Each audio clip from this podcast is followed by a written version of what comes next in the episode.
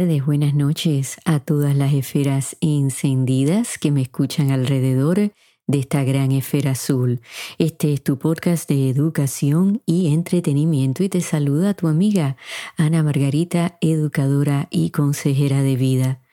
Amigos, he titulado este episodio Toma control de conversaciones tóxicas. Y esa palabra tóxica la escuchamos mucho hoy en día y siempre les pido que si la van a utilizar, pues lo hagan con mucho respeto y tratando de hacerlo desde un espacio de empatía, compasión y bondad. ¿Por qué?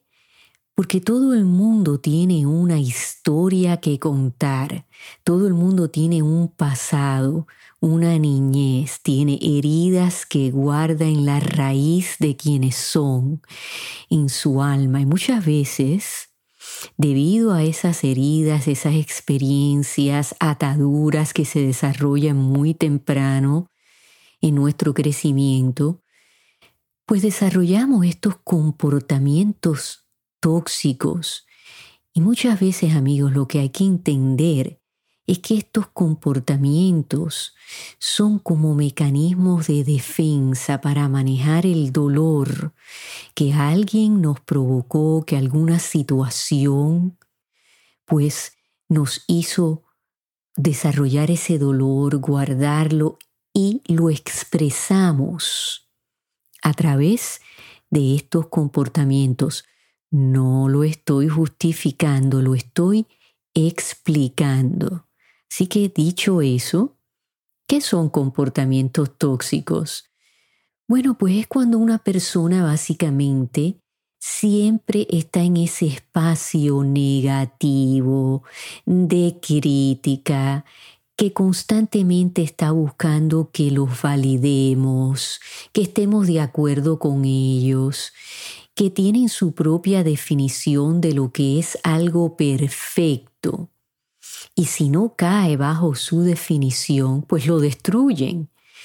Y eso nos afecta porque caen en ese patrón repetitivo, en ese círculo vicioso y nos sentimos que cuando entramos en ese espacio de ellos o ellos entran en el espacio de nosotros, hay esa energía de peso cargada que nos marea, que nos vuelve locos, que nos queremos alejar de esa persona. Si vemos un texto que aparece en nuestro teléfono, una llamada, decimos, ay no, ahí viene fulano y fulana otra vez con el mismo cuento, ¿no? Con la misma historia. La vuelven a repetir una y otra vez. Son personas que tienden a hacerse las víctimas y les pasan situaciones que nosotros decimos, pero ¿cuántas veces le va a pasar esto a esta persona? Y lo cuentan igualito cada vez. Da la casualidad que les pasa lo mismo con 20 personas y uno dice, pero ¿cómo es posible? Bueno, porque son patrones repetitivos. Les voy a ofrecer cuatro estrategias así en arroz y habichuelas o en arroz y frijoles, como ustedes quieran, que pueden seguir cuando estén teniendo una conversación tóxica. Recuerden lo que siempre digo. Cuando tenemos conversaciones difíciles con alguien, porque esa persona, por definición, es difícil, es tóxica, y no funcionan los límites, porque siempre hay que ponerlo, que esa persona sepa que de esta raya no se puede pasar. Recuerden, el por qué y explicar ese por qué. Pero hay personas que no lo entienden, que se siguen pasando de la raya. Y lo que hay que enfatizar es que si esa persona no entiende que su comportamiento nos afecta, que nos da miedo, que nos irrita, que nos da ansiedad, que nos da estrés, entonces somos nosotros los que tenemos que trabajar en cómo reaccionamos hacia esa persona y a manejar nuestras emociones. Tenemos que ser como una roca que dejamos que esa agua se deslice cuando empieza a llover torrencialmente, ¿no? Cuando esa persona viene y nos echa encima esa avalancha de críticas, de problemas, etcétera, etcétera. Dejar que esa agua deslice y que no nos moleste, que no nos, no nos atrape, porque son como vampiros que nos chupan toda la energía. Ok, vamos a empezar. ¿Están listos? Las cuatro estrategias. Las voy a decir primero y después vamos a, a romperlas en pedacitos. Número uno, no defiendas. Número dos, no expliques. Número tres, no participes. Y número cuatro, no lo tomes personal.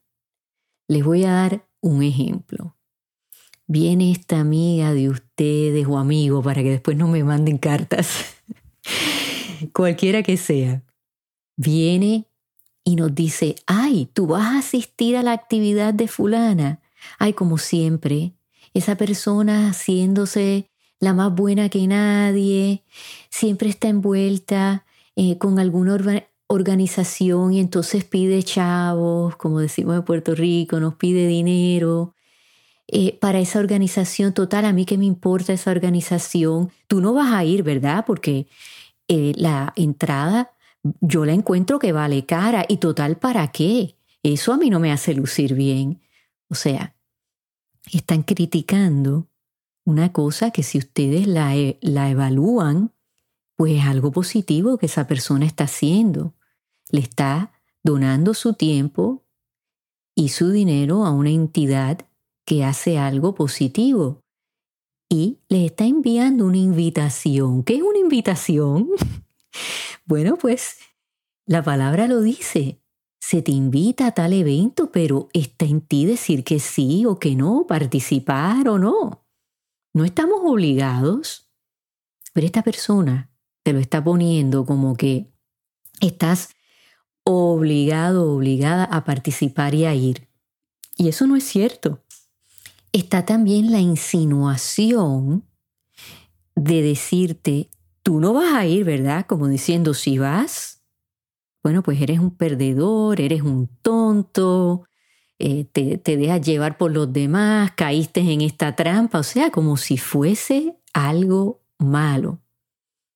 ¿Cómo vamos a reaccionar y a manejar nuestras emociones? Acuérdense, vuélvanse en una piedra, que les empiece a resbalar, no, no le demuestren corporalmente, no el lenguaje corporal, que les está afectando lo que están diciendo, aunque esa persona esté hablando de un amigo cercano de ustedes, recuerden, esta persona pues participa en ese patrón y no va a cambiar. Entonces son ustedes los que tienen que tomar control de esa conversación. Vamos a estas cuatro estrategias. Número uno, no defiendan en qué estado están ustedes, si han decidido ir o no ir, simplemente le dicen, pues yo he decidido ir. No lo defiendan, no digan, ay, porque esa persona es mi mejor amiga o mi mejor amigo, porque pienso que están haciendo algo maravilloso, que sería la segunda estrategia. No expliquen, a veces somos culpables de dar demasiadas explicaciones, de convertirnos en abogados defensores. Y entonces explicar cosas a ella o a él, qué le importa si yo voy o no voy, o por qué quiero ir o no quiero ir. A esa persona ustedes no le deben una explicación. La número tres, no participen en el chisme y en el bochinche y en la crítica de decir, sí, es verdad, esta persona como que hace eso mucho y siempre está pidiéndonos chavo. Bueno, pues esa es la opinión de ustedes. Si de verdad piensan eso, miren, guárdense la opinión. No compartan eso con esa persona tóxica. ¿Por qué? Porque le estamos dando pie a que después sean ustedes lo que Tal vez están haciendo algo y vengan y se lo critiquen en la cara. Ay, ¿para qué tú haces eso? Ay, pero eso no te va a hacer lucir bien. Ay, pero tú estás perdiendo el tiempo. O sea, le están dando permiso a esa crítica excesiva. La cuarta, no lo tomen personal, sobre todo cuando nos dicen, tú no vas a ir, ¿verdad? Olvídense de esa connotación.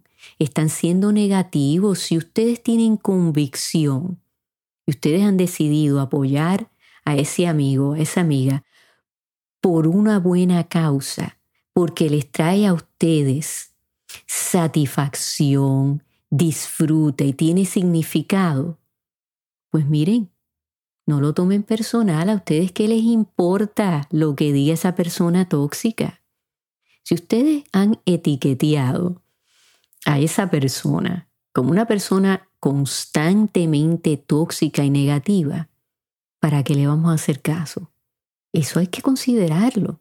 Siempre digo, si ustedes han tratado de ayudar a esa persona, de hacerla recapacitar, de decirle, mira, tal vez tú necesitas ayuda profesional, tal vez hay algo que a ti te está afectando y por eso pues caes dentro de estos espacios negativos.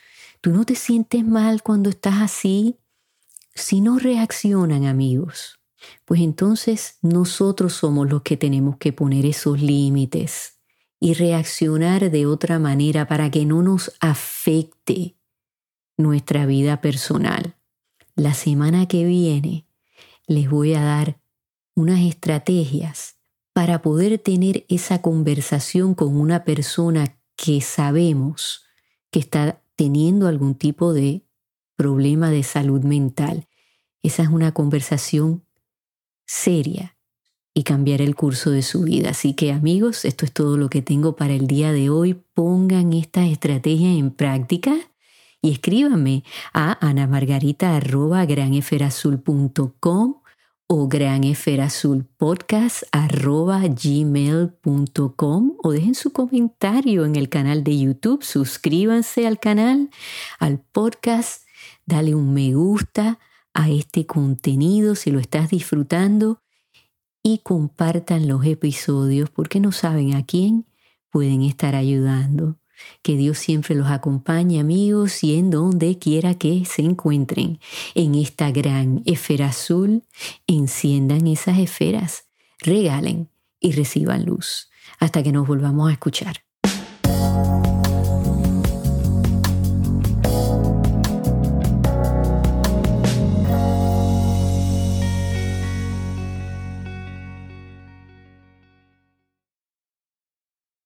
Nota legal. El podcast Gran Esfera Azul tiene como único propósito el educar y entretener. Su participación en este podcast es totalmente voluntaria. Las opiniones y información emitidas en el podcast Gran Esfera Azul no tienen la intención de servir como sustituto al consejo evaluación, diagnóstico y tratamiento de un médico o profesional con licencia en el área de salud mental. Muchas gracias.